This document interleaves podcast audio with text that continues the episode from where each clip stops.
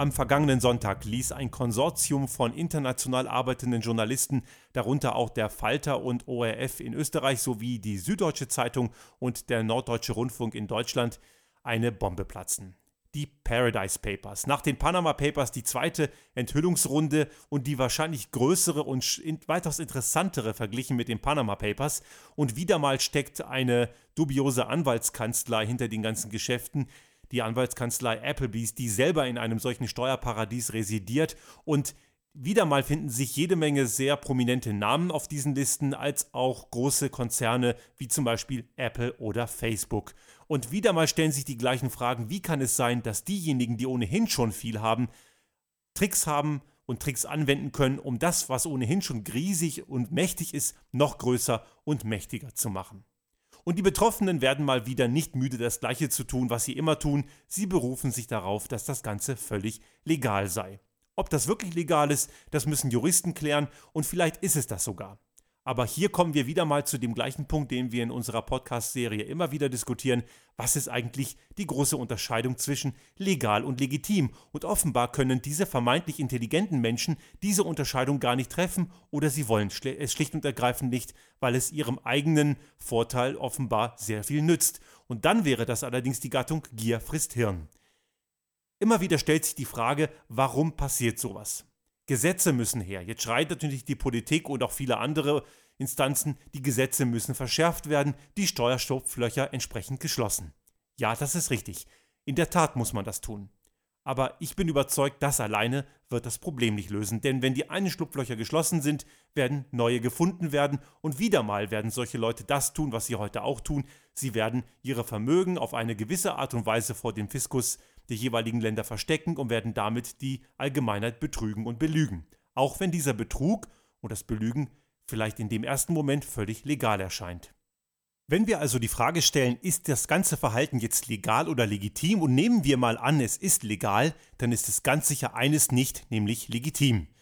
Diese Leute, die so ein Verhalten an den Tag legen, schüren natürlich genau das, was Kandidaten wie Trump oder rechtsextreme Parteien in Europa und in anderen Ländern massiv Aufwind gibt denn eines, was diese Leute auch verkörpern, ist dieses, dieser Hass gegen die sogenannten Eliten. Diejenigen, die ohnehin schon viel haben, nehmen sich noch mehr und die eigentliche Bevölkerung, diejenigen, die die Mehrheit der Welt eigentlich ausmachen, kommen in den Entscheidungsprozessen und in den Machtgefügen überhaupt gar nicht mehr vor.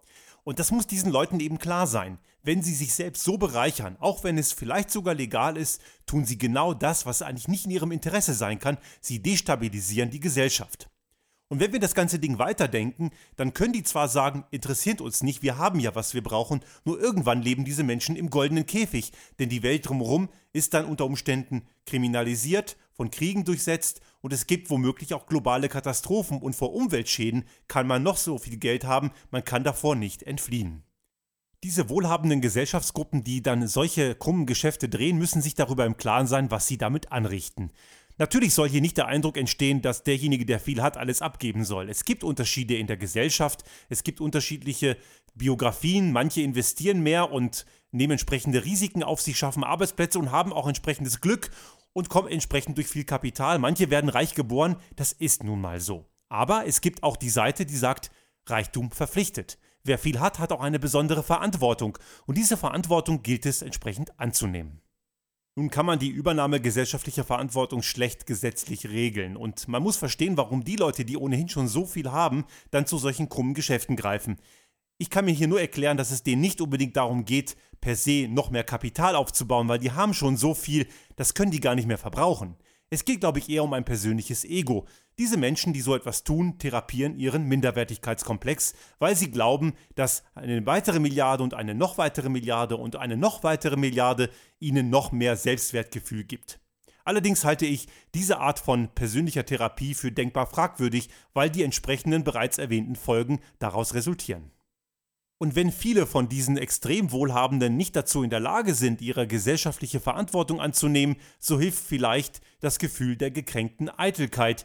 Denn wer mag es schon, wenn der eigene Name in solchen Enthüllungsdokumenten auftaucht? Und gerade in Zeiten von Daten, in der Daten mit nahezu Lichtgeschwindigkeit um den Planeten befördert werden und Datenlecks damit natürlich auch immer wahrscheinlicher werden, so wird man sich vielleicht einmal mehr überlegen, ob man zu irgendwelchen dubiosen Machenschaften greift.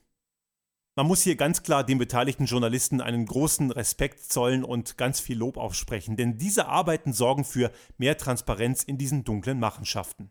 Es ist eben eine große Schieflage, dass ein normaler Arbeitnehmer keine Möglichkeit hat, selbst wenn er wollte, Steuern zu hinterziehen und vielleicht möchte der eine oder andere, aber der kann gar nicht. Und das ist auch gut so. Allerdings müssen die gleichen Restriktionen und die gleichen Regeln auch für diejenigen gelten, die ein Vielfaches davon haben. Diejenigen, die ohnehin viel haben, dass die sich auch noch ihrer gesellschaftlichen Verantwortung entziehen, das ist einfach keinem Menschen erklärbar und das fördert, wie bereits gesagt, entsprechende dubiose Machenschaften und fragwürdige politische Konstellationen, die am Ende noch mehr Schaden anrichten, als wir ohnehin schon haben. Legal ist eben nicht automatisch legitim. Und wenn wir die Frage nach dem Legalen beantwortet haben, dann geht die eigentliche, etwas schwierigere Frage nach dem Legitimen erst richtig los. Allerdings so schwer ist es meistens auch wieder nicht. Diese Frage wird erst dann oft schlecht oder gar nicht beantwortet, wenn es um Gier geht, wenn also die eigenen Bedürfnisse so stark sind, dass man den Verstand dabei abschaltet. Musik